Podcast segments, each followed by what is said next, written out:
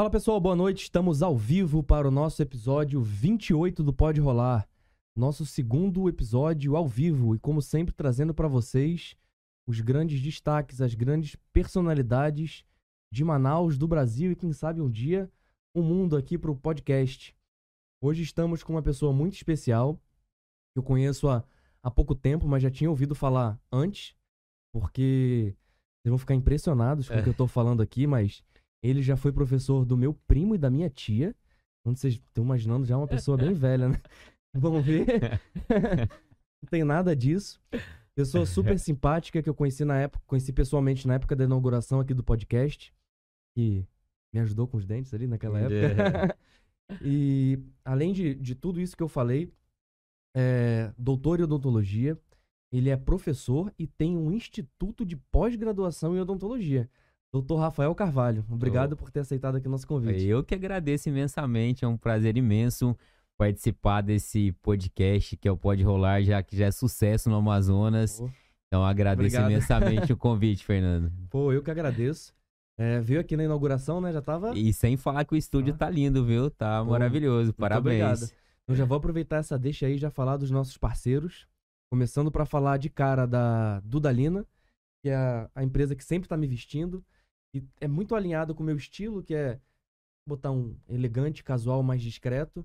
E sem falar que a, uma coisa que eu gosto muito também é a durabilidade. É, pô, uma peça que, com certeza. que dura bastante. Aqui no estúdio também, você já acompanha o Shark Tank? Já, já. A empresa que fez. Eu já devo ter falado antes, né? Falou, falou. É a empresa que fez esse, é, essa tinta, não só daqui, como também da parte toda do nosso lounge, ela é a Decor Colors, que foi a empresa que até hoje teve o maior pitch, o maior investimento da história do Shark Tank. O empresário pediu 8 milhões e meio e João Apolinário deu 10. E tanto sucesso que foi isso? que esse ano eles pintaram o Big Brother inteiro com esse material deles. É um cimento queimado diamantado. A ideia é esse efeito rústico do cimento queimado, em contraponto, quando a gente olha de perto, parece aqueles carros perolizados, né? É uma coisa bem legal. E também não podia deixar de falar do Mercê, que é o antigo UME, tá aqui passando aqui na nossa tela também, e eles fizeram uma rebranding, né? Até o nome ficou parecido, né? UME Mercê para fazer Sim. sentido. E eles, em vez de serem mais uma comida japonesa, tinham umas coisas chinesas. Pô, minha irmã era doida no rolinho primavera de, de filé deles. Agora eles estão fazendo uma comida de boteco com foco em gastronomia afetiva. Inclusive, eu vou falar aqui da promoção deles. Hoje nós estamos aqui com três drinks incríveis deles. Mas no domingo, no Dia dos Pais, eles vão ter seis drinks, também nessa pegada gostosa, elegante, bem top que eles fazem, tudo bem gourmet, bem, bem gostoso mesmo. A gente está aqui hoje com o Pelitini, com Old Fashion e com o Negroni. É, um deles é maldeirado e dois são meio amargos. Um é a base de Black Label um é de Jim Beam e outro é de Campari. Realmente é delicioso, sensacional. É. E é muito bom sempre poder ter eles aqui acompanhando a gente. Também trouxeram um pastel de queijo e pô, um croquete de costela aí que eu já vou comer daqui a pouco. Mas show de bola. Chegando às propagandas agora, vamos realmente bater um papo. Vamos né? lá, vamos lá. Então fala para mim, Rafael, você não é daqui de Manaus? Não, eu sou mineiro. Mineiro? É, eu me formei é, entrei na residência em cirurgia bucomaxilofacial. Eu sou de uma pequena cidade do interior de Minas, que é o sul de Minas Gerais, chamada de Itamogi. Caramba. Já, é assim, é mais próxima de São Paulo do que de Belo Horizonte. Ah, entendi. É... Minas é um estado gigantesco, Isso, né? é um, estado muito grande. É, e depois eu me formei em Franca, e Franca fui para minha Paulo. é São Paulo, já interior de São Paulo. Depois fui para fiz minha residência em Araras. E terminando a minha residência, é, já vi, já vim direto para Manaus. Caraca, mas surgiu uma oportunidade e você veio desbravar então, Manaus. Então, na verdade, quando a gente é novo, né, você quer desbravar o, o, o, Brasil, né? Então eu lembro que recém-formado, nem tinha entrado na residência ainda. É, fui conhecer o Tocantins. E assim, em busca de melhores oportunidades, né? É, eu sou de uma família humilde, né? Minha mãe, meu pai, ela lutou muito para a gente estudar. Graças a Deus nós somos em 13 e nós três estudamos. É, somos dois dentistas e uma médica. E e, e meu cunhado, na, na época, ele não era meu cunhado, era meu colega de faculdade Caraca. e ele tava em Manaus. E eu liguei para ele e tal, e ele falou assim: "Ah, você já tá fazendo cirurgia, vem fazer algumas cirurgias aqui para você conhecer". E eu sempre gostei muito de natureza, essa natureza selvagem, então eu imaginava já como era o Amazonas, né? Não tem natureza aqui, né? Então. e foi dessa forma que eu vim, assim, foi amor à primeira vista já cheguei, já apaixonei pela cidade. Falei assim, eu tenho certeza que é aqui que eu quero ficar. Foi quando que você chegou aqui? Eu cheguei em 2006. Muito, bastante tempo, Eu né? morava aqui nessa época, sabia? Sério? Eu morei aqui em 2004, 5 e 6. Aí e... eu...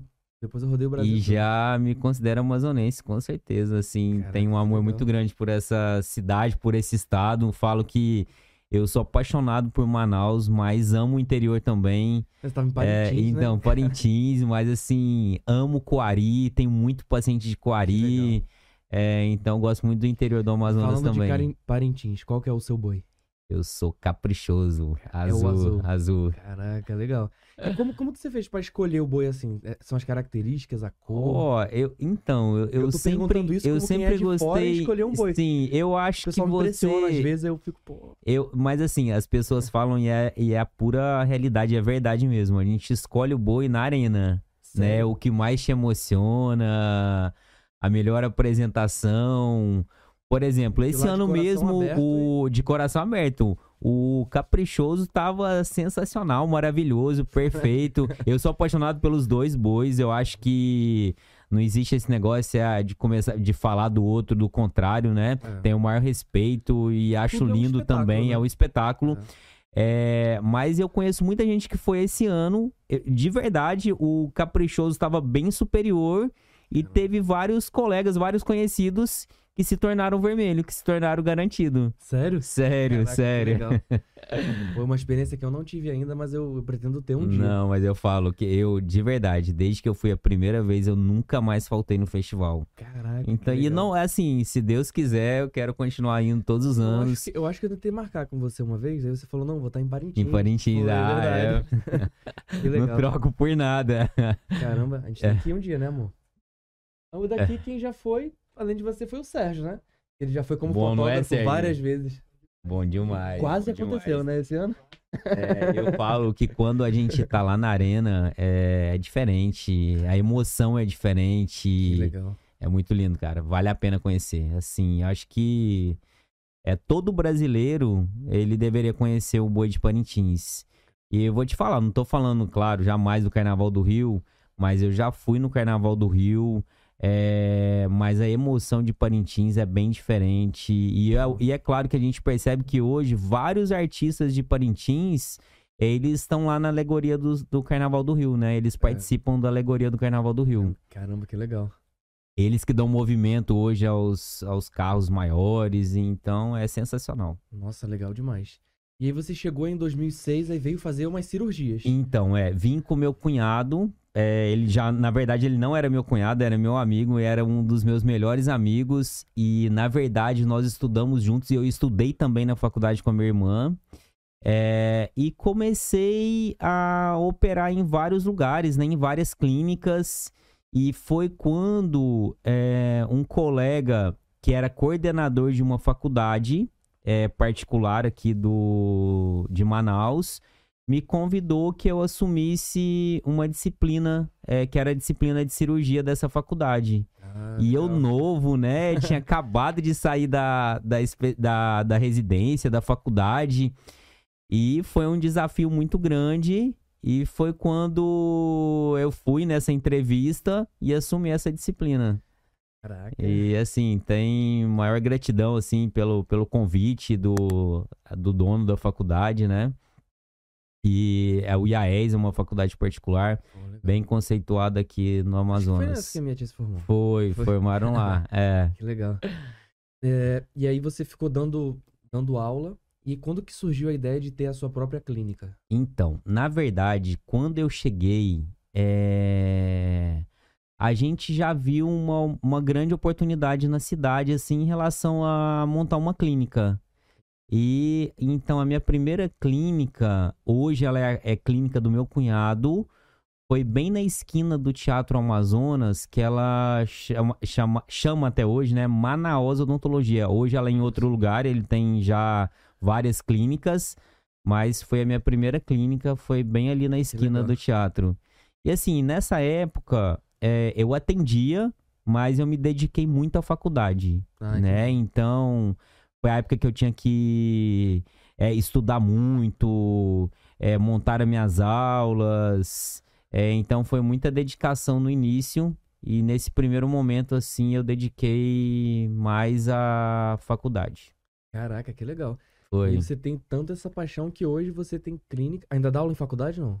Não, eu, eu hoje eu fico mais no instituto mesmo, né? Dou aula no instituto na é pós-graduação, é mais para especialização. Sim, que é meu mesmo. Caraca, que legal. Caramba. Quando foi que você pensou assim, pô, eu vou criar um instituto de, de pós-graduação para especializar? É, então, é, eu dei aula muito tempo na faculdade. A gente olha né? aqui de vez em quando que. É bem legal, é super. Muito massa. Que, que é vitrine e o pessoal para sim, aqui olhando. Sim, é, Então, é, eu dava aula na faculdade, dei aula muitos anos, na, dei aula na UEA, no IAES, né? É, e, e, e, também eu era professor na, nas especializações. E foi quando. Sabe quando você tem o sonho de montar uma especialização da sua forma? Você fala, ah, eu quero ter uma especialização é, de uma forma diferente, é, que tenha uma organização diferente. Botar seu toque mesmo, né? Sim, isso, para colocar o seu toque. Foi dessa forma que começou a nascer aí o Instituto RC, né? No início, eu pensava somente em cursos de aperfeiçoamento. Uhum. E foi quando surgiu a oportunidade da parceria com a Faculdade de Cuiabá, com a FAIP, Aí a gente foi montando aí os cursos de especialização. Ou seja, como tem essa parceria, gera diploma, gera tudo. Sim, sim, com certeza. Reconhecido pelo MEC. É, então a gente tem essa parceria com e essa quais faculdade. São os cursos ou os principais cursos de especialização que tem lá? Então, nós temos basicamente hoje é, quase todos os cursos de especialização Caraca. dentro da área da odontologia, né? Nós temos o curso de implantodontia, é, que é um curso bem forte de harmonização orofacial, que é a nova especialidade da odontologia, né? Temos o uhum. curso de dentística, é, de prótese, de endodontia. É, nós temos também é, odontologia hospitalar e agora o nosso novo curso que vai começar agora é, no próximo mês é a especialização de cirurgia e traumatologia bucomaxilofacial. Inclusive, a gente vai deixar aqui na descrição o, o link aqui do Instagram do, do Instituto, né, da clínica. Oh, legal. O, o, perfil já, já apareceu aí no início da transmissão, vai aparecer também. Ok, ótimo. Que legal. E qual que é a que, por exemplo, os dentistas hoje mais buscam se especializar hoje? Tem uma busca mais uniforme? Ó, oh, é geralmente, assim, muito hoje, a gente tem muita procura na implantodontia e na harmonização orofacial. Entendi. São os dois cursos, assim, recorde de procura. E, e também a bucomaxilo, né? Que é o nosso, nosso novo curso. Entendi. Hoje, se a gente for falar que dentista cuida só de boca, não é verdade totalmente, porque tem a renomodelação também. É, na verdade, hoje nós temos a nova especialidade que é a harmonização orofacial. Que também aí que entra a renomodelação. Isso, Entendi. que entra todos os procedimentos de estética facial, né? Assim, é, então eu falo que antes o dentista ele pintava o quadro, é, né? Que eram somente os dentes. Uhum. E hoje ele, ele, hoje ele consegue fazer a armação também desse quadro aí, realizando aí procedimentos de estética, preenchimento em região malar, toxina botulínica, Caramba. em rugas de expressão, a rinomodelação, então ah, todos botox, esses tudo. toxina botulínica, Caraca. todos esses procedimentos, né? É, então todos esses procedimentos hoje são realizados pelo, pelo cirurgião dentista e a harmonização orofacial, ela se tornou uma especialidade, Nossa. né? que nós não temos em outras áreas, em, outras, em outros cursos, e que virou uma especialidade da odontologia e harmonização orofacial. Caraca, que legal. É bem legal. Pô, eu, esse negócio de harmonização facial eu acho. Acho legal. Acho é, legal. super legal. É, eu já. Falar, posso falar o nome de uma outra dentista aqui? Claro, claro, deve. Nayane Pacheco. Nayane Pacheco é uma referência também. Quem me indicou foi né? meu primo tal, aí direto eu, sim, eu fazia sim. a. Como é que é aquele negócio que eu fazia, amor? Seleção de paciente modelo. Nunca deu certo, mas eu fazia, vai que um dia colava. Mas eu queria te perguntar uma coisa sobre esse assunto, que eu acho que é um assunto hum. que muita gente quer saber. Quanto tempo dura uma harmonização facial? É, Tem isso? Depende do produto que vai ser utilizado, ah, né? É, então hoje é, nós temos é, certos ácido hialurônico que vai durar um ano. Nós temos outros, por exemplo, de outras marcas é, que dura até quatro anos. Caraca. Nós temos aí uma marca é, referência hoje, que é a Sinclair aí, com alguns produtos, com até com bioestimulador. Não tô fazendo propaganda não, mas estou falando aí das vantagens. Legal. Que é um bioestimulador e também é um preenchedor, que é o Elancê, é, que é fantástico aí, que tem duração até de quatro anos. Então, Caraca. bem legal. Que legal.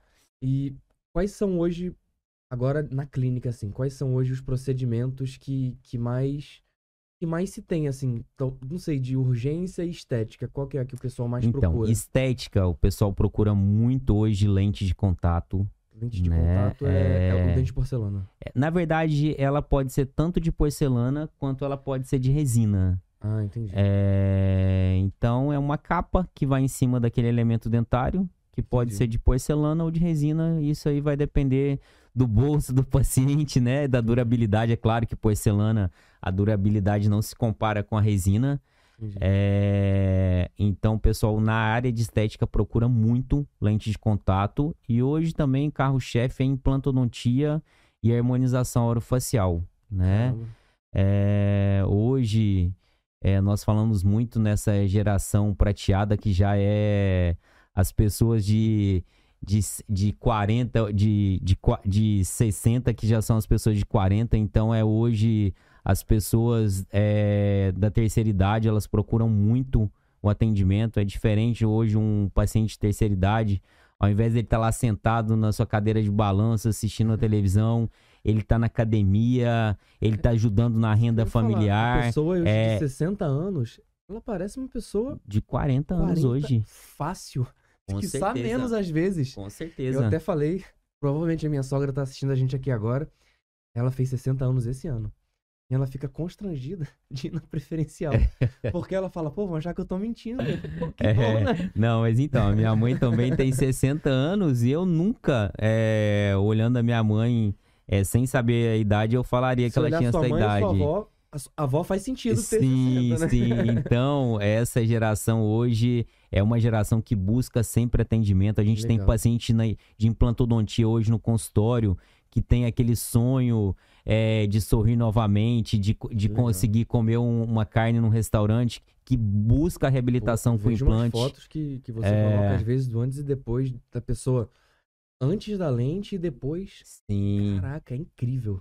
É, então, mas mesmo hoje, paciente desdentado, que não tem nenhum dente, é, ele busca o sonho de reabilitação aí com, com protocolo, que você reabilita ele com geralmente quatro, seis implantes e você uhum. consegue devolver estética e função para esse paciente. Então, é, legal. é bem legal. Vou perguntar uma coisa que a Daphne me falou uma vez, eu não lembro o nome exatamente. Como é que é o nome daquela odontologia que você falou que é? Biológica. É. É, eu queria entender mais o que, que, é isso, que a Daphne já me explicou uma vez rapidinho, eu achei interessante. Sim, sim. É, então, é, hoje se fala muito dessa odontologia biológica, né? É, que busca aí. É, a boca, ela não é isolada do restante do corpo, uhum. né? É, a gente tem que se entender, tem que entender bem. Hoje é uma discussão muito grande em relação a essa odontologia biológica, mas é assim, é aquela odontologia que se cuida, é, que cuida do corpo juntamente com a boca. Né? Então, sentido, né? é isso. Uhum. Então, é uma interação aí médico e dentista é, em relação a esses cuidados. Mas é uma discussão muito grande hoje aí em relação à odontologia biológica. Caraca, que legal. E deixa eu te perguntar uma coisa. É...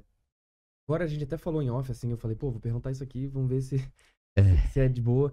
E é realmente, eu vejo muitas pessoas, por exemplo, amigos meus, passaram em odonto porque queriam medicina e passaram em odonto.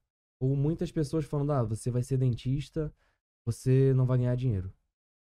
É verdade isso? Como que é essa Então, realidade? é, eu falo que tudo que eu tenho hoje é, é pela odontologia, né? É, eu sou apaixonado, eu respiro odontologia, é, me sinto totalmente realizado. é, mas eu falo, a partir do momento que você escolhe uma profissão é, que você sente que você sente realizado, é impossível você não se dar bem, né? Mas eu sempre falo também que você pode ser médico, dentista, veterinário, fisioterapeuta. Eu acho que o requisito fundamental, básico de um profissional da saúde é a humildade, né? É você tratar bem o seu paciente. É, é basicamente isso. Mas é, eu, de verdade, é, odontologia, a gente consegue ter uma vida bem tranquila, sim. É claro que é diferente da medicina, que o médico ele sai da faculdade já começa a ter vários plantões e ele já começa a se sustentar, né? E na odontologia, muitas vezes, é, tem um certo tempo para o paciente, para o dentista começar a ter sua clientela, né? Mas hoje eu tenho vários conhecidos aí, é, recém-formados, que, que, que têm um bom salário, né? Até mesmo vários que trabalham comigo no instituto e que ganham muito bem. Caramba.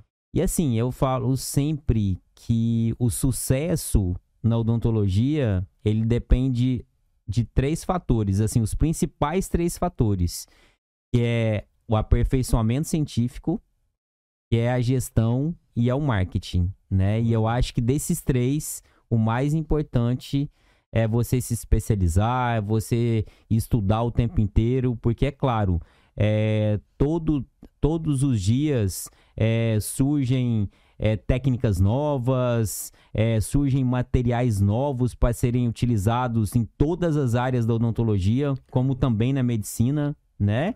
É, e a gente tem que se atualizar. É o aprimoramento científico, eu acho que é o mais importante de tudo, porque muitas vezes o profissional ele se pega é, naquela parte somente hoje que está o forte em gestão e marketing e esquece do seu aperfeiçoamento científico. Então não adianta nada é, você ter um marketing fantástica, fantástico, uma gestão é, perfeita e o paciente chega no seu consultório, você não consegue ter resol- resolutividade, né? Então, eu acho que para você ter sucesso, é, primeiramente, você tem que ter aí é, aprimoramento científico. Você tem que se especializar, você tem que se atualizar, né? Caso contrário, você vai ser mais um, isso tanto na odontologia quanto na medicina. Na verdade, eu acho que você falou é uma lição muito grande pra quem tá ouvindo a gente, pra mim, gigantesca. Se você mudar talvez o científico por técnico, pega todo mundo. Isso Pega aí, todo mundo de cara. de Se a gente cara. for ver direito, as leis estão acontecendo. O cara tem que estar Sim. estudando, tem que saber gerir ele, né? O negócio dele, a rotina dele e o marketing, né? Um Com pilar certeza. importante. Não É. adianta ser a melhor pessoa do mundo e não se mostrar. É isso aí, né? é isso aí. É como eu falo, é, é um tripé, né? E esse tripé Legal. ele tem que andar junto, que é Com o certeza. aprimoramento, a gestão e o Com marketing. certeza, além de, de reassistir esse episódio depois, eu, pra fazer corte, rios e tudo mais, eu vou reassistir e anotar isso aí depois. gostei legal. É legal. E agora, vamos lá. Falando de marketing. Até pegar um, um croquete aqui. rapidinho. Pode pegar aí também, à Não, vou pegar, vou pegando. É, um pouquinho. Falando sobre marketing. Você é bem ativo nas redes sociais. Eu tento, né? Não, é, pô, tem mais de 20 mil seguidores, o pessoal sim, sim. realmente se engaja bastante. Eu vejo que quem já foi seu aluno não é só seu aluno, é seu fã. Oh, que eu legal. falo isso pelo meu feliz. primo e pela minha tia, É. né? Inclusive, provavelmente o Ricardo e minha tia estão assistindo a gente aqui. Oh, um abração Obrigado. pros dois. Pô, legal demais. É, quando foi que você, você sempre foi assim mais mais mais desinibido pra rede social ou quando foi que você percebeu que, cara, ali tem um caminho legal? Mas eu vou ser bem sincero. é, Eu, eu tenho facilidade em ministrar aula, né? Sou apaixonado.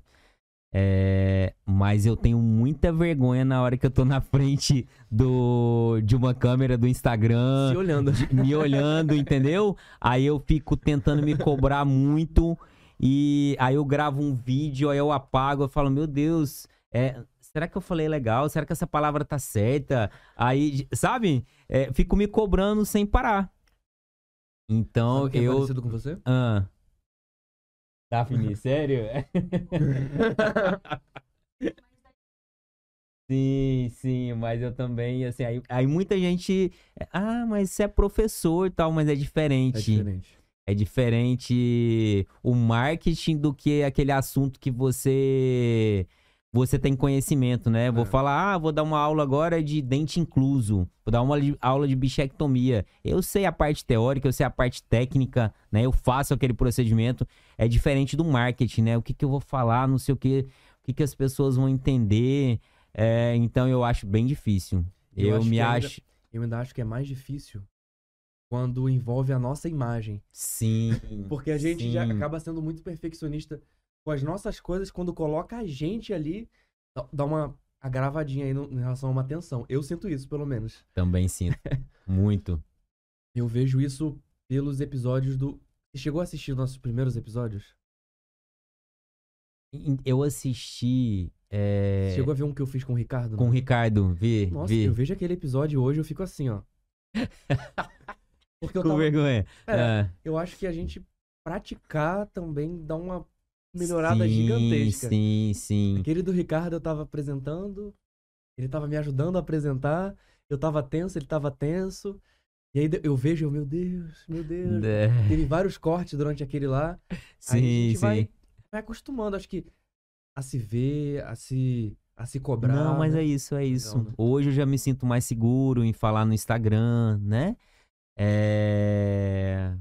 Mas eu acho que eu, que eu tenho que falar um pouquinho mais até, sabia? Às Pô, vezes. mas eu acho que você É, tá... Às vezes a gente não tem tempo também. Você fala, poxa, hoje eu não falei, não consegui interagir com os meus seguidores, com os meus alunos, com os meus pacientes, né? Pô, mas eu acho que você tá muito bem numa coisa aí que eu ainda não consegui fazer de jeito nenhum. A gente já teve a oportunidade aqui de chamar grandes influenciadores, muitas pessoas muito ativas nas redes sociais. E eu percebo uma coisa que eu não faço que eles fazem que você faz. O que que é? Que é o jeito de se comunicar na rede social. Ah, Que é, que é um jeito específico, é, tendo bastante entonação e tudo mais. Isso aí é uma coisa que você já faz bem legal. Ó, fico feliz. E aí eu vejo. Teve um dia, se o Andy estiver assistindo a gente aí, um abraço. o Andy ele é apresentador do Zapeando, da, Ah, da Rede ah, Amazônica, que é ah. afiliada da Globo. Ó, legal. E aí a gente chegou aqui antes de começar o episódio. Aí ele gravou um story. A galera, sei lá o que, com uma entonação bem legal, de tipo de apresentador, Sim, né? sim, sim. Tudo, tipo assim, já botando a entonação. Que é uma coisa que você já faz, que os cantores que a gente trouxe aqui faz, que o Andy faz, que os influencers fazem de maneira geral. A Daphne chegou assim depois, o Andy acho que foi episódio 8. Início, né? A gente tá aqui no Ah, 28. ah, ah. Tem 20 episódios pelo menos, de uma hora e meia cada, já tem aí mais de um dia de episódios lá pra cá. Sim, sim. Tem que fazer assim, ó, que nem ele. Eu... calma aí, pô. Do nada assim, pô. Calma aí, pô. O cara é apresentador, pô. Um dia eu chego lá, pô. Assim, do É, nada não mas dá. assim, eu tenho um tom de voz muito, muito agudo, muito alto. Então, quando eu tô dando aula, o pessoal até brinca, né? Fala, poxa, eu tava na esquina, tava ouvindo a tua aula inteira, não sei o quê. Caraca. Fala que eu atrapalho até a sala do lado quando tá tendo aula. E sempre, eu sempre fui desse jeito, entendeu? Com, esse, com essa entonação. Então, acho que se eu puxei pra minha mãe. Minha mãe também é professora. Olha. E eu lembro que eu passava muitas vezes na rua da escola, eu tava ouvindo a minha mãe ministrando aula. Caraca. Cara, mas se a gente parar pra ver, acho que pra dar aula é bom. Sim, não é bom, tá no- é bom. No exército, quando a gente ia começar a falar alguma coisa assim, a gente chegava assim. Puxa uma fileira, levantar o braço. Tá me ouvindo? Beleza. É assim, Aí muitas é... vezes não tava, tinha que falar eu nunca tive problema com disciplina. Assim, dou aula já há muitos anos, né? Praticamente aí 15 anos, 14 anos. Mas eu nunca tive nenhum problema com disciplina, de ter que chamar atenção. Sério? É, porque eu acho que é até o tom de voz que você fala, né? E é isso. Caraca.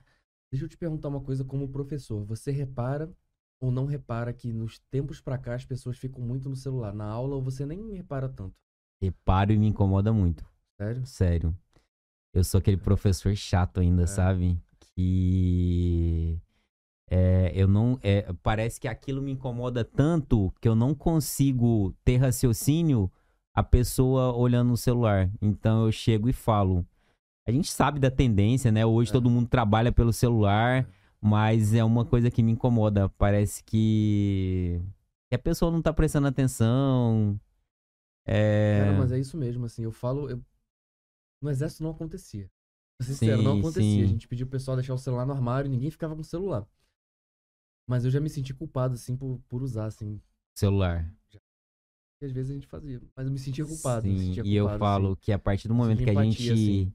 Senta é, na cadeira de- em sala de aula, é, a gente é aluno e a gente tem que ser cobrado. Isso, isso acontece em especialização, isso acontece em, em doutorado, né? Mesmo no doutorado, se a pessoa não tá lá te cobrando o tempo inteiro, tá lá exigindo que você guarde o celular, é, você não vai levar tão a sério. É. Então eu é sou um pouco chato em jeito, relação né, a isso. É. Cara, mas eu acho legal isso. Eu acho legal isso porque pessoa tá lá presente. Eu já dei umas vaciladas assim, É. admito aí. Principalmente se eu tivesse.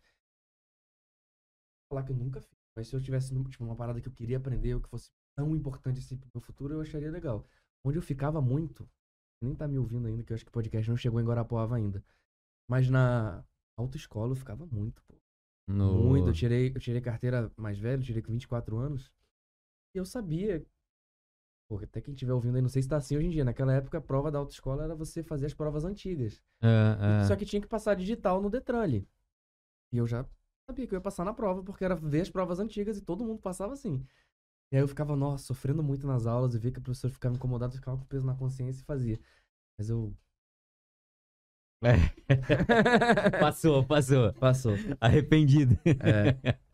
Mas, show de bola. E qual que é a sua sensação, assim? É, você começou a dar aula em 2006 já. 2006. Pô, que legal. E, então você tem, tipo assim, muitos alunos de, muitas gerações. Tenho. Como e que eu é vou a- te falar, é, como eu falei, quando eu comecei a dar aula, é, a maioria dos alunos do turno noturno, eles eram já mais velhos do que eu, Caraca. né? Então imagina a A responsabilidade. minha tia, por exemplo. É, inclusive é sua tia. É, então, era uma, responsabilidade, era uma responsabilidade muito grande, né? E eu lembro que quando eu cheguei na faculdade, que antes de entrar dentro de uma sala de aula, é, a professora chegou na sala dos professores e falou assim: eu lembro, era uma turma de quinto período, que eu ia ministrar a disciplina é, de anestesiologia e cirurgia oral menor. Tem até lembrança de vários alunos dessa turma aí, que era o Robert, a Alexandra, Legal. assim, uma galera. E, e eu lembro que o pessoal falou, é, que a professora chegou e falou assim, cuidado pra entrar dentro dessa sala de aula. É, eles são terríveis, é, já fizeram vários professores chorar aí dentro. Aí eu falei, aí eu lembro que eu tava na sala dos professores, meu coração disparou, né? Todo mundo mais velho. Aí eu falei assim, não, essa turma era uma turma mais nova, Ah, tá. né?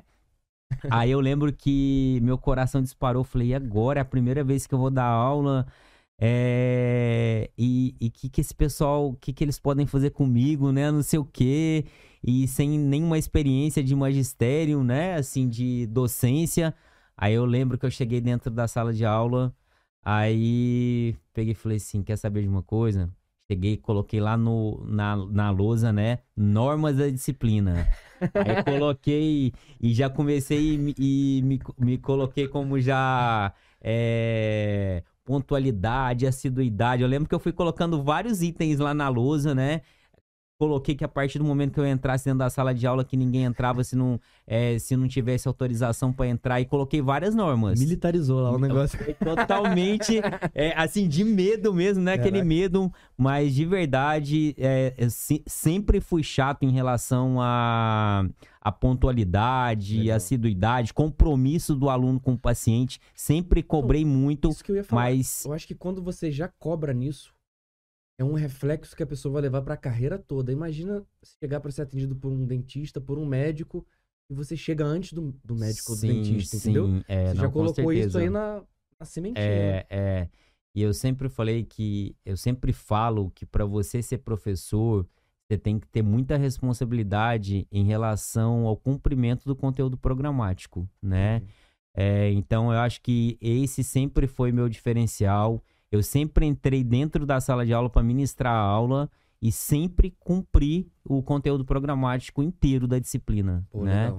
É, eu acho que isso que se, se é, você se diferencia, né, é, como professor. Legal. Então... E as provas pesadas. assim, é, eu sempre cobrei muito, né? Eu lembro Legal. que cobrei muito. E, mas nunca tive nenhum problema em relação à reprovação de aluno. Às vezes os alunos reprovavam, é, até reprovavam muito nas disciplinas, eram disciplinas difíceis, era muito conteúdo. Qual que é a mais mas... difícil que você acha? Mais difícil? O pessoal tinha mais dificuldade. É, farmacologia. É a que você mais tinha dificuldade também, não? Assim, foi uma disciplina que eu estudei muito para ministrar. É, assim, quando eu aceitei, eu lembro que eu até chorava à noite, é, preparando aula, estudando. Eu falava, meu Deus, como que eu aceitei uma disciplina dessa, não sei o quê. E a partir do momento que você começa a estudar muito, você começa a se apaixonar por aquela disciplina também, né? Então, eu lembro que o pessoal tinha muita dificuldade, assim, na farmacologia. Mas depois. E eu sempre fui aquele professor eu gostava assim, é... Porque é assim, aluno, se ele tira uma nota muito boa na primeira prova, na, na prova do primeiro bimestre, ele já relaxa pro segundo bimestre e acabou a disciplina. Então eu sempre hum. puxei muito na prova do primeiro bimestre. aí no segundo bimestre ficar... era uma, uma prova de oh, nível legal. médio que eles estudavam, mas eu gostava que todos fossem para exame final para que eles estudassem mais Direto. ainda. É, mas para que eles estudassem mais ainda. Legal. Então isso era, era bem legal. e amor, e farmacologia, o que, que você acha? Sério? É. É difícil, né? Não, eu também sou apaixonado hoje, mas eu assim, de pra dar nomes, aula... Só de ver os nomes que dentista e médico usam na mesa, assim. é, mas pra dar aula eu estudava muito, né? Então, assim, é muita coisinha, é muita interação medicamentosa. É, então, e é legal ver bastante. Um, um, professor falando que estuda. Porque muito aluno chega e fala, não, o cara é talentoso, é isso, é aquilo. Claro que é também, mas tem que estudar. Mas assim, eu estudo muito até hoje. Eu estudei com a minha irmã. É, e a minha irmã. Ela que é, ela é médica, né? Não, eu tenho uma que é dentista, ah, tá. que trabalha comigo. Inclusive, ela é professora também no instituto oh, hoje. Legal. É, Acho que ela veio a, aqui, a, né? Ela veio, ah, veio na ela veio na inauguração. É, e assim, é, eu sempre estudei muito. E a minha irmã sempre foi muito inteligente. Legal. Mas eu sempre falei que é, todo mundo tem uma forma de aprendizado. E eu lembro que na faculdade é, a minha irmã saía para todas as festas. e o que, que eu fazia escondido? Ficava estudando.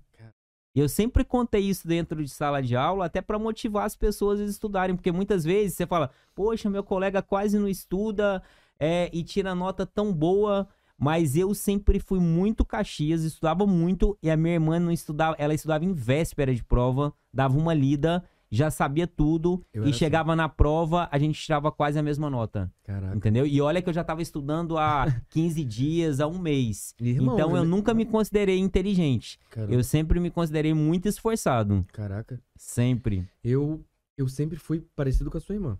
Ah. Eu para mim era na véspera, cagava o tempo todo, cagava muito assim. Sim, Prestava sim. atenção nas aulas, eu sempre tive déficit de atenção, então eu tinha uma dificuldade em prestar atenção nas aulas, mas eu me esforçava.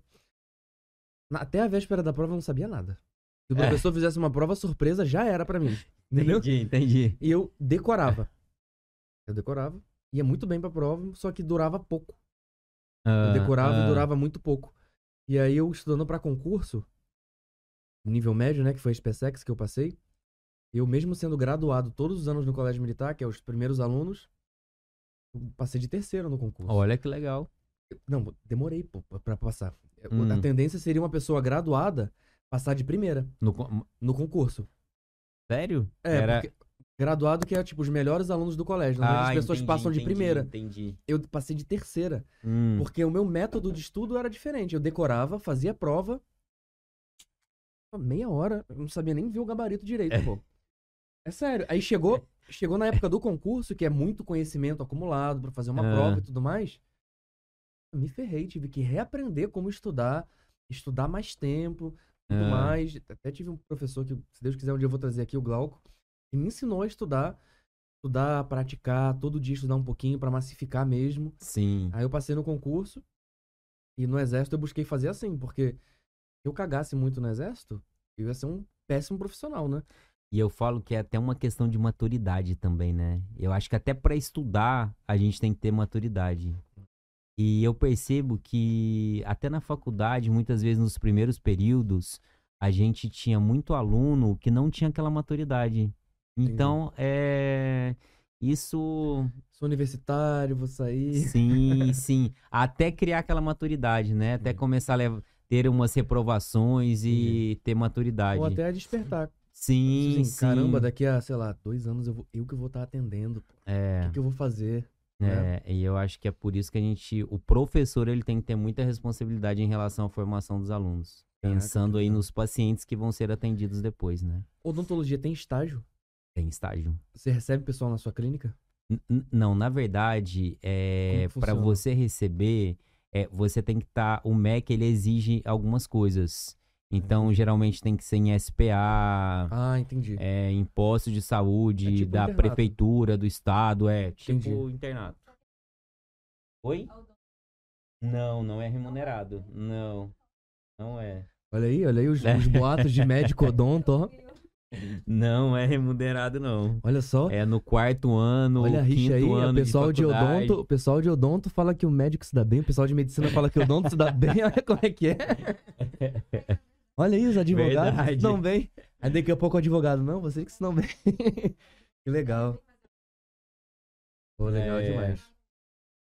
E hoje você se sente realizado Eu você me faz? sinto mil por cento realizado, cara. Assim, não Legal. tem, não trocaria odontologia por nada. Assim, é, eu sou viciado em odonto. Às vezes a gente até, é, às vezes você tá em casa do nada e você fica pensando, nossa, o que que eu vou ler agora em relação à odontologia? Sério? É verdade, legal, cara. cara. É assim, e, e quando você encontrou outro dentista? Você só fala de odontologia. Caraca. Então é uma profissão que é apaixonante, cara, de verdade. Cara, na verdade, eu acho que apaixonante é você ser apaixonado pelo que você faz, Isso. né? É, às legal, vezes cara. as pessoas falam assim: ah, você trabalha demais. Mas eu te juro por Deus, eu não me imagino trabalhar dessa forma. E as pessoas, ah, você é viciado em trabalho. Pô, mas quando você faz o que você ama, cara, parece que você não tá trabalhando, parece que você tá ali brincando, né? Menos trabalhando. Que legal.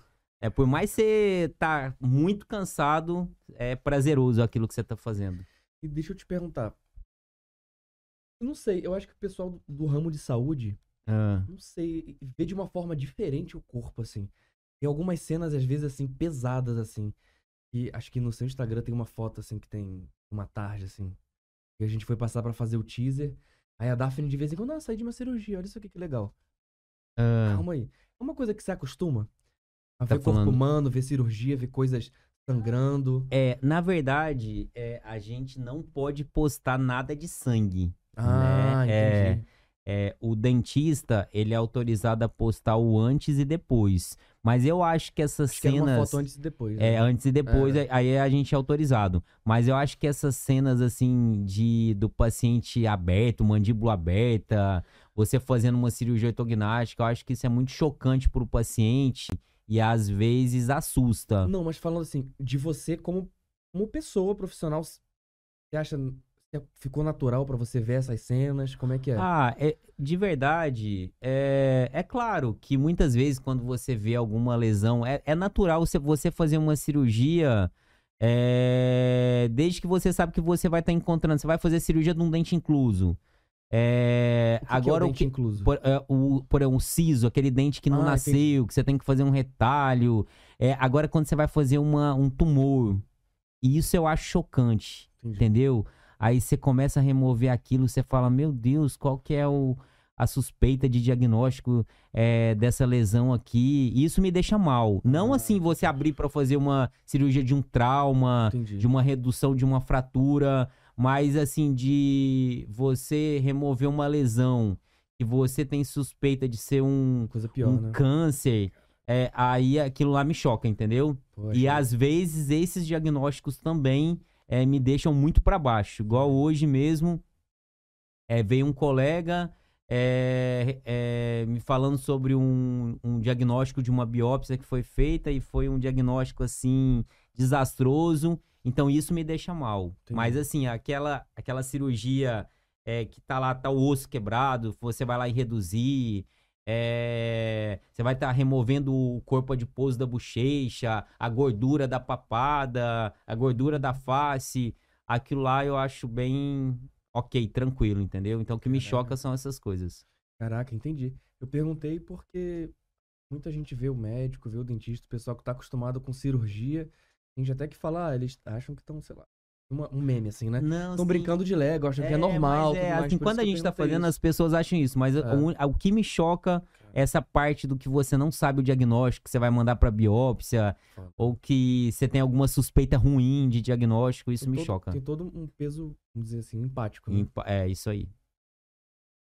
E quais que são os planos pro futuro do Dr. Rafael Carvalho? Ó, oh, então, é assim, vamos ver, é que o instituto cresça cada vez, cresça cada vez mais, né? É, que a gente consiga é, trazer cada vez é, curso, mais cursos, mais professores renomados aí para estar tá somando com a gente. E é isso aí. Pô, é legal demais. É, eu fui na, na sua clínica aquele dia, pô, achei Oh, que muito bom, legal. feliz. Profissionais muito legal. E, pô, seu consultório é, pô, é um caso à parte, né? É. Caraca. Tem tipo, é. tem tipo um jardim, não é? É, então, Caraca, eu é sou, bonito. como eu falei, eu sou apaixonado por essa natureza, assim, por é esse Amazonas, bonito. né? E eu amo animal, bicho. Então, aí eu falei assim, sou apaixonado por carpa. Inclusive, eu tenho a tatuagem de uma carpa. É, e eu falei assim, ah, e meu sonho era que eu tivesse um lago de carpas no consultório, né? Para o paciente dar uma relaxada. Legal. Então, foi justamente para isso, já pensando no relaxamento do paciente. Quando eu fui lá a primeira vez, olha o que eu falei. Pô, eu, nunca, eu nunca tinha visto, pô, achei muito legal. Fico feliz, muito legal fico mesmo. feliz. E, pô, eu nunca fui no, no, no instituto. Ah. Mas, pô, gigantesco, né? Já esquina, tá, já tá grandão. tá convidado, então. Eu já vi lá, é, Na verdade, o Instituto ele é novo, né? Ele tem aproximadamente dois anos e alguns meses. É, meio que a gente começou na pandemia e graças a Deus a gente começou muito bem pequeno e a gente foi crescendo. Era em frente, o Instituto era em frente ao meu consultório. Ah, e lá só tinha especialização, começou com três especialidades. Aí a gente mudou para aquela esquina. Hoje a gente já tem mais uma é mais uma, mais uma sede, né, ali na, do lado da outra. Então, graças Legal. a Deus, a gente está em crescimento, tentando aí fazer um melhor aí para os alunos, é, para os pacientes. É isso aí. Caraca, legal demais. Eu fico realmente inspirado. Falou vários assuntos que eu acho legal de, da parte de odonto, da sua vida, que é, pô, totalmente inspiradora. Oh, acho muito legal. Obrigado. E agora eu vou tirar só uma última dúvida, que Sim. é uma dúvida que eu tenho. É, eu até, até te mostrei, né? Antes da gente chegar aqui, aproveitei que tava, pô, trazendo um, um dentista referência. Eu falei, pô, dá uma olhada aqui. é, é verdade, tá falando mesmo. Não é não? Acho que muita gente deve fazer isso, né? Com certeza. Eu já tive paciente, é, até eu, às vezes eu falo isso pros colegas. Uma vez eu tava no Carrefour, né? Cara. É, e tipo assim, eu, sempre, eu gosto de pessoas, eu gosto de conversar com os meus pacientes, eu tenho um maior amor pelos meus pacientes, né? É, e eu tava lá, uma senhora pegou, tirou a dentadura e deu na minha mão. Que Aí eu isso? falei, meu Deus, e agora? Eu pego ou não pego? Mas Caraca, assim, por nada. educação, eu peguei aquela dentadura, sabe? Mas eu peguei com Caraca. vergonha, olhava pra um lado, pro outro. É, aí eu entregava na mão dela, querendo, e ela querendo mostrar alguma coisa na dentadura, o que, que eu podia fazer, não sei o quê. É, mas é sempre, sempre ter essas consultas. Caraca. E deixa eu te perguntar agora, é, entre aparelho ah. e resina. Aparelho e. Resina não, desculpa. É... Lente. O caso de aparelho, dá para resolver com lente? Oh, não. O ideal é isso depende muito, porque muitas vezes, é, se você vai colocar lente antes é, de colocar o aparelho, o desgaste tem que ser muito grande. Entendi. E isso pode estar desencadeando uma hipersensibilidade dentinária naquele paciente pelo desgaste, né? Ah, Então você desgasta muito esmalte para você conseguir acertar, nivelar aqueles dentes. Então muitas vezes quando tem apinhamento, um dente sobre o outro, o ideal é você colocar o aparelho, alinhar Entendi. aqueles dentes e posteriormente colocar as lentes. Entendi. Então existe a possibilidade de colocar lente em dente apinhado? Existe, mas a estética não vai ficar tão brilhante como deveria e o desgaste tem que ser muito grande. Ah, entendi. Isso, eu achei legal você falar, porque eu tenho alguns amigos que falam que, ah, pra ter um sorriso perfeito é só botar lente. Não. E aí realmente pode, pode gerar esses problemas de desgastar muito, né? É, então, muitas vezes cê- você tem que alinhar com o aparelho, aí Entendi. posteriormente você coloca aquelas facetas de resina ou de porcelana, é, mas o desgaste cada vez ele tem que ser o menor possível, né? Até mesmo Entendi. por conta dessas sensibilidades. E tem muita manutenção na, no, no lente, no dente que é com lente ou, ou é menos? Depende. Se for porcelana e adaptação perfeita, você vai estar tendo uma escovação. É claro que existem cuidados. é, ali você tem uma prótese sobre aquele dente. Então tem que ter, to- tomar é, o máximo de cuidado com a alimentação, né? Ainda mais a gente que se alimenta, que a gente gosta bastante aqui de farinha, né? A gente tem que tomar um certo cuidado. Nossa, isso que você falou É. de farinha, meu pai veio experimentar a farinha Guarini. Beleza, foi na formatura da Daphne. Foi em É. junho, maio, né? Foi em maio. A gente foi lá no flutuante. Qual que foi o flutuante que a gente foi? Também não lembro. Salom... Enfim, não lembro. É, Salomé? É, é um que perto do outro, né? A gente foi lá no flutuante, a gente comeu, aí chegou a farinha Guarini, que é das bolinhas, né? Sim, sim. Aí meu pai, nossa, quanto tempo que eu não como isso aqui, comeu tal. Aí no dia seguinte, de manhãzinha, a gente combinou que ia se encontrar pro almoço, ele me liga. Ô meu filho, vem aqui me levar no dentista, por favor. É. Que caiu, acho que a contenção, não sei qual é, é o nome exato. Ou uma restauração ou Restaura... Não resta- lembro o nome exato, não sei. Ah, Aí eu ah. fui lá com ele no. Ele é coronel, né? A gente foi lá no H-Man com ele, ele ficou lá mó tempão. ó, legal. No dia da formatura da Daphne. Aí a Daphne na loucura. Vem depois, pega meu vestido, sei lá o que. Tava lá dando o dente. Mas então, essa farinha ela é bem favorável a nós, dentistas. Caraca. Tem muito caso com essa farinha? tem, tem. Porque ela é dura, né? Mas não se compara com outra farinha de outros lugares, não, não é verdade? Eu, vou, eu falo que hoje eu vou em Minas, né? Eu, eu vou comer uma farofa lá e eu falo, meu Deus, não tem gosto nenhum. A gente acostuma tanto com a farofa daqui, com a farinha daqui, né? É, ela é fantástica. Por mais que ela pode quebrar uns dentinhos aí, umas restauraçõezinhas. Mas, Caraca. mas é, é o que eu falo. é, a lente, o cuidado que o paciente tem que ter é com a higienização, a escovação, É. né? E agora com resina, a resina ela pode sofrer pigmentação. Aí sim, Ah, é de dois em dois meses, três em três meses. O paciente tem que ir ao dentista aí pra lá para estar fazendo um polimento. Ah. E ela é bem mais suscetível a fraturas também, trincazinhas. A gente- Diferente da porcelana. A, gente ia- durabilidade ia é bem até- maior. A gente até encerrar uma hora aqui, eu lembrei de várias coisas pra perguntar, eu vou perguntando, É. pode ser? Pode, claro. E aí, deixa eu te perguntar uma outra coisa. Vou até expor aqui o que aconteceu, né? A gente, quando tava na época aqui da, da inauguração do Ah, podcast, ah, o Jefferson, que é um amigo nosso que tava ajudando aqui e tudo mais, falou, pô, você tem que resolver um negócio no seu dente, vou te levar no meu amigo lá, no Rafael. Aí foi quando a gente sim, se conheceu, sim, né? sim. E o que que aconteceu? Uma coisa bem engraçada, não sei se eu te falei dessa situação. Eu tava indo pra uma balada, em Juiz de Fora. Eu Ah, morei muito tempo lá em Juiz de Fora. ah, E aí, um amigo meu, Franco, se estiver ouvindo um abraço, ele tava com a mesma roupa que eu. Na entrada da balada, a gente tinha feito um né? esquenta antes, a mesma roupa, uma blusa xadrez, a calça, o tênis. ah. O tênis acho que era de marca diferente, mas era a mesma roupa. A gente ficou até zoando. Pô, se fosse duas meninas, elas iam brigar e sair da festa. Aí a gente, bêbado, veio assim, foi se dar um abraço assim e foi tirar uma foto na frente da festa. Ah, Quando ele fez assim pra me abraçar, ele bateu o relógio no meu dente. Quebrou meu dente da frente aqui. Na entrada da balada. Dente É. quebrado. Fui. O pessoal me zoou muito depois. Mas já tinha restauração esse dente ou Não, não? pô, quebrou o dente mesmo. Eu fiquei cuspindo um pedaço de dente, pô. Era o dente mesmo. Era. Eu não senti também dor, porque eu tinha bebido antes, né? Bastante. Sim, sim. A gente, nessa época, eu era cadete, eu ganhava, sei lá, 900 reais por mês. Então a gente ia pra festa já bebido. Né? Ah, ah, Bastante. ah. E aí, beleza, fiquei na festa e tudo mais. Aí eu botei uma resina. Ele, pô, sou eu. Rápido, prático, legal, né? E aí eu comecei a fazer clareamento. Comecei a fazer clareamento, caseiro mesmo, comecei a fazer clareamento e aquele dente ficou amarelo. É normal, né? E aí eu fui trocar a resina. E quando eu fui trocar uma dentista, ela desgastou meu dente inteiro e botou uma outra resina. É isso que eu reclamei pro, pro Jefferson. Entendi, entendi. Enfim, eu contextualizei tudo isso pra falar que. Aí eu fui lá no Jefferson tudo mais. Pra ver esse dente. Hum, E hum. aí, você foi lá, viu o dente e tudo mais, e falou: caramba, tem uma cárie aqui. Tá doendo aqui? Eu falei: não, eu não tinha reparado, mas até que tá doendo, sim.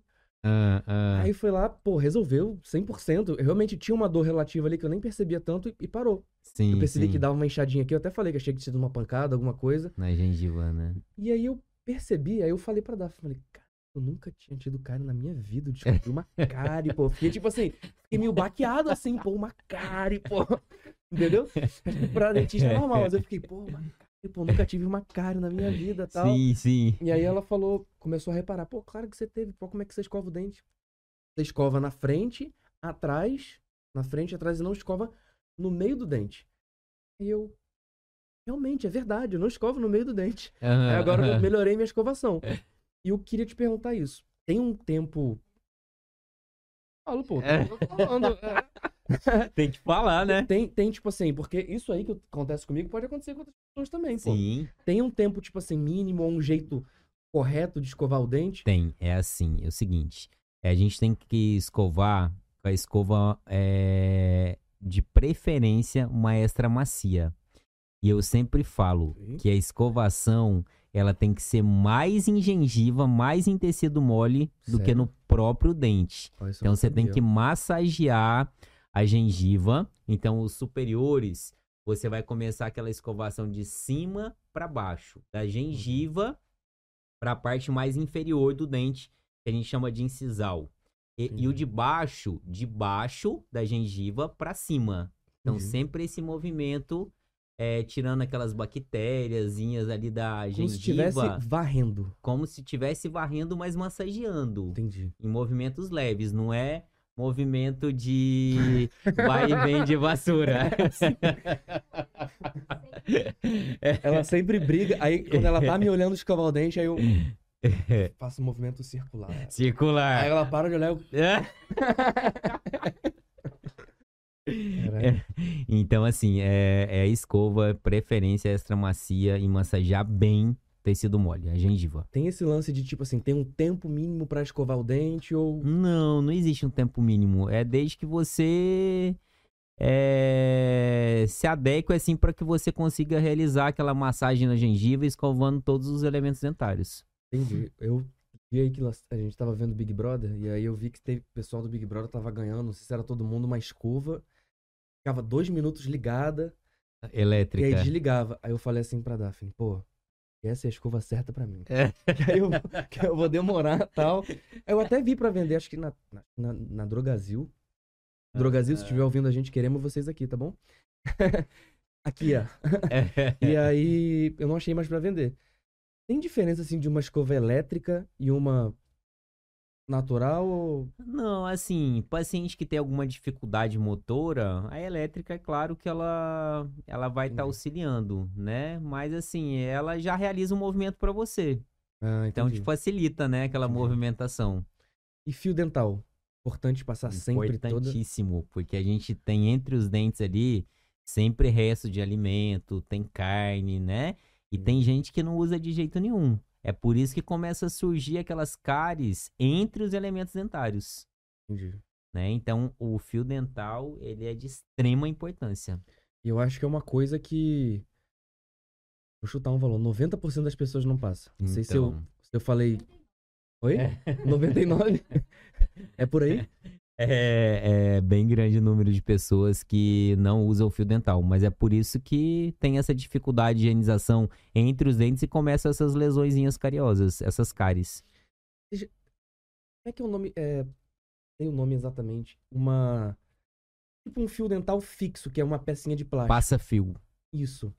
É a mesma coisa que fio dental? É, então, mas ele é usado geralmente quando o paciente usa prótese fixa, Hum, né? Aparelho também. É, aí se, se utiliza esse passa-fio. entendi. Meu mas avô, é, pai do meu pai, ele se orgulha em falar que não tem nenhum dente que não é dele. Ele tem, vou botar, perto de 90 anos. e tem todos os dentes. Todos os dentes. Olha que coisa linda. E ele escovar o dente é um ritual. É um Hum. ritual. É um ritual ele escovar o dente. Pega o kit dele, ele passa esse. Por isso que eu perguntei, ele passa isso. Eu acho até que ele passa uma, uma mini escovinha entre os dentes. Entre os dentes. É um ritual mesmo.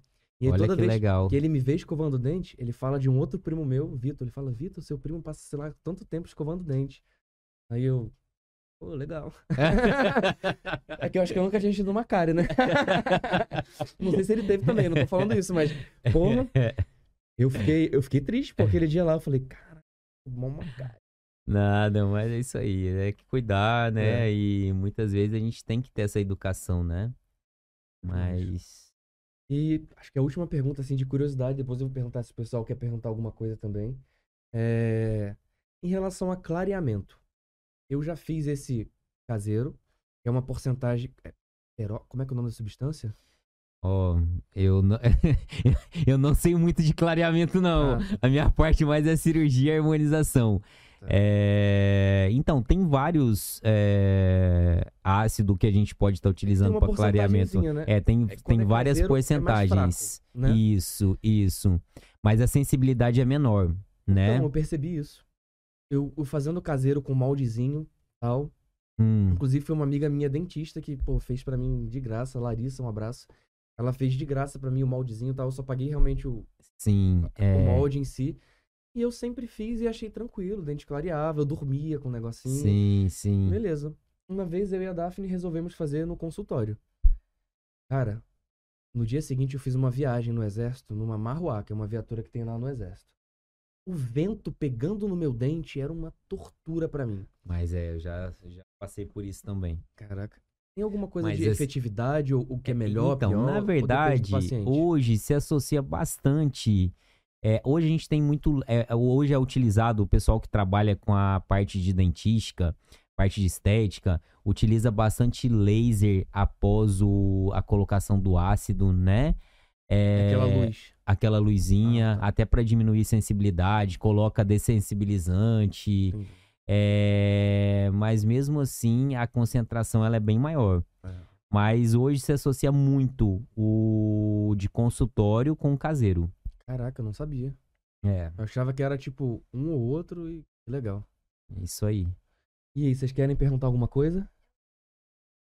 É, quer, quer vir falar no microfone ou fala pra mim que eu falo aqui? É porque não capta aí direito, aí eu vou repetir pra ela. Ok, ok.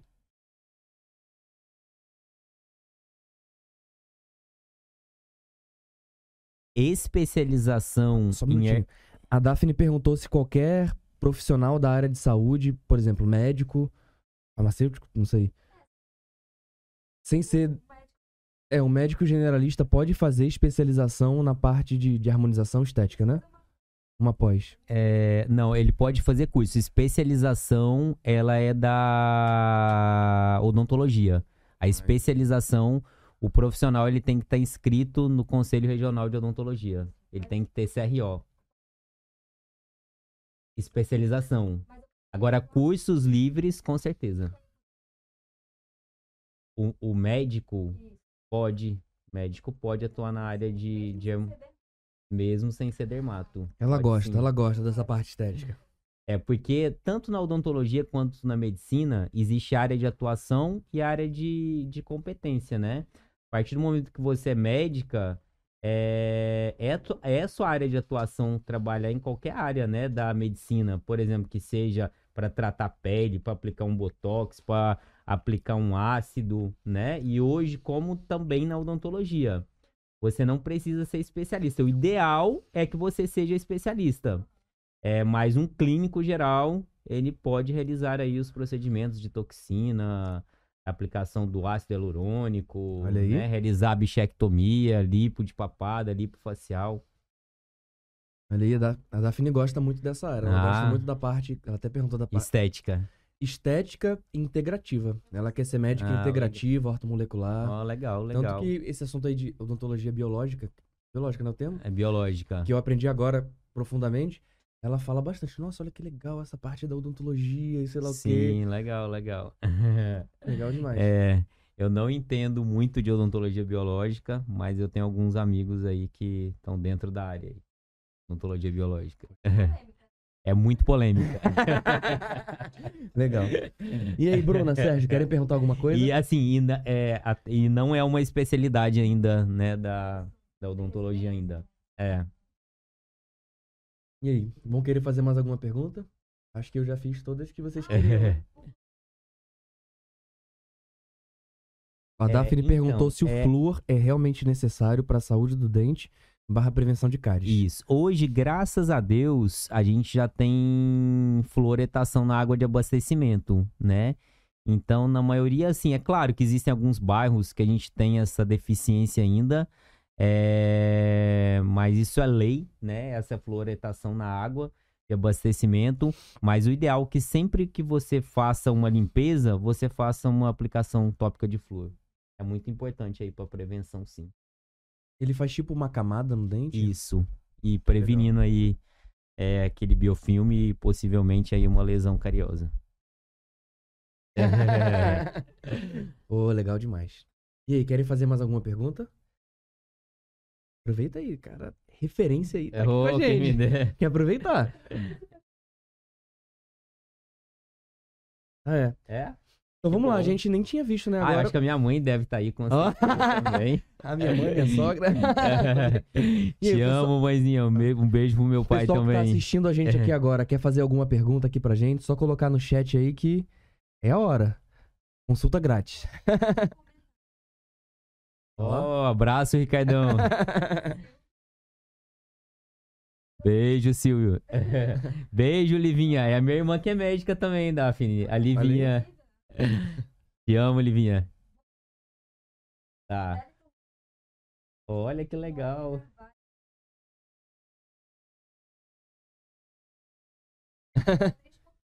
Olha que legal. Um beijão pra todo mundo. E aí, pessoal, vai querer fazer alguma pergunta agora? O pessoal tá assistindo a gente, se quiser. Essa é a hora aí. Aí, uma pergunta aí. Sim.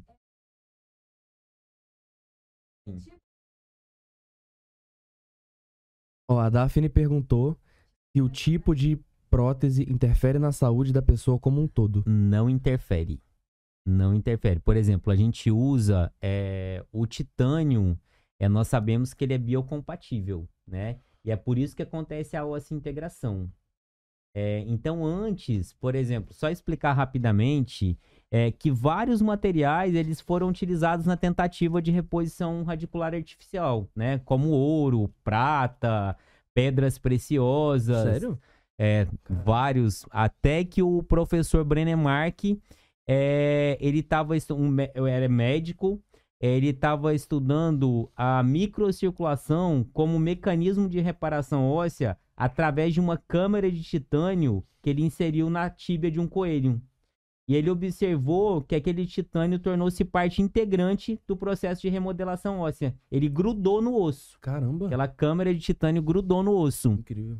É, então dessa forma, aí na hora ele até parou, falou assim: "Epa, acabei de descobrir o melhor material para reposição radicular, é, para substituição de dentes".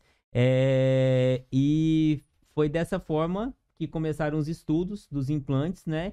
E percebeu-se que ele era biocompatível. Mas nesse estudo, na hora que ele, que ele colocou essa câmara de titânio na tíbia do coelho, ele já observou que o titânio era um material biocompatível. É o melhor, é, é o titânio, com certeza. O implante, é, a gente faz o tempo inteiro.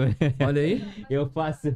É, titânio, titânio, tá? Hoje a gente tem alguns implantes novos também, implantes de zircônia, mas o carro-chefe com certeza é titânio, tá? Mas assim, a gente faz muito, mesmo no instituto a gente faz no mínimo aí é, 200 implantes mês. Tá. Caraca. É, Legal. é, Titânio com certeza é o melhor material. Caramba, top demais. Show de bola. Eu acho que Piro falou pô, da sua história, que é uma história top, inspiradora. Oh, é, realmente você é uma, uma pessoa muito querida aqui pra gente, pra cidade de Manaus, contribuiu muito, contribui muito é, para a sociedade como um todo.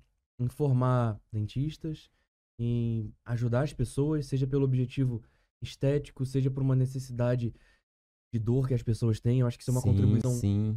muito grande que você tem. Pô, tirou todas as minhas dúvidas. A Oh. mais básica. Ajudou com uma cara já. Feliz. É, e do, do pessoal aqui também. Quero agradecer mais uma vez aqui por ter participado com a gente. Com certeza foi um episódio incrível. Oi, eu que agradeço imensamente. Nem tenho o que falar. O estúdio tá incrível. Me Obrigado. senti super à vontade. Obrigadão mesmo, amigo. Pô, Valeu. Obrigadão. Então é isso, pessoal. Muito obrigado aqui por terem assistido mais um Pode Rolar. Vou pedir aqui pra vocês que estão assistindo a gente não são inscritos no canal, já se inscreverem aqui no canal. É muito importante a inscrição de vocês. Então é isso. É, essa semana acabaram os episódios. A gente volta na segunda-feira com o episódio do também Rafael, só que o Rafael Falcão, da parte de marketing digital. Valeu, tamo junto, até a próxima.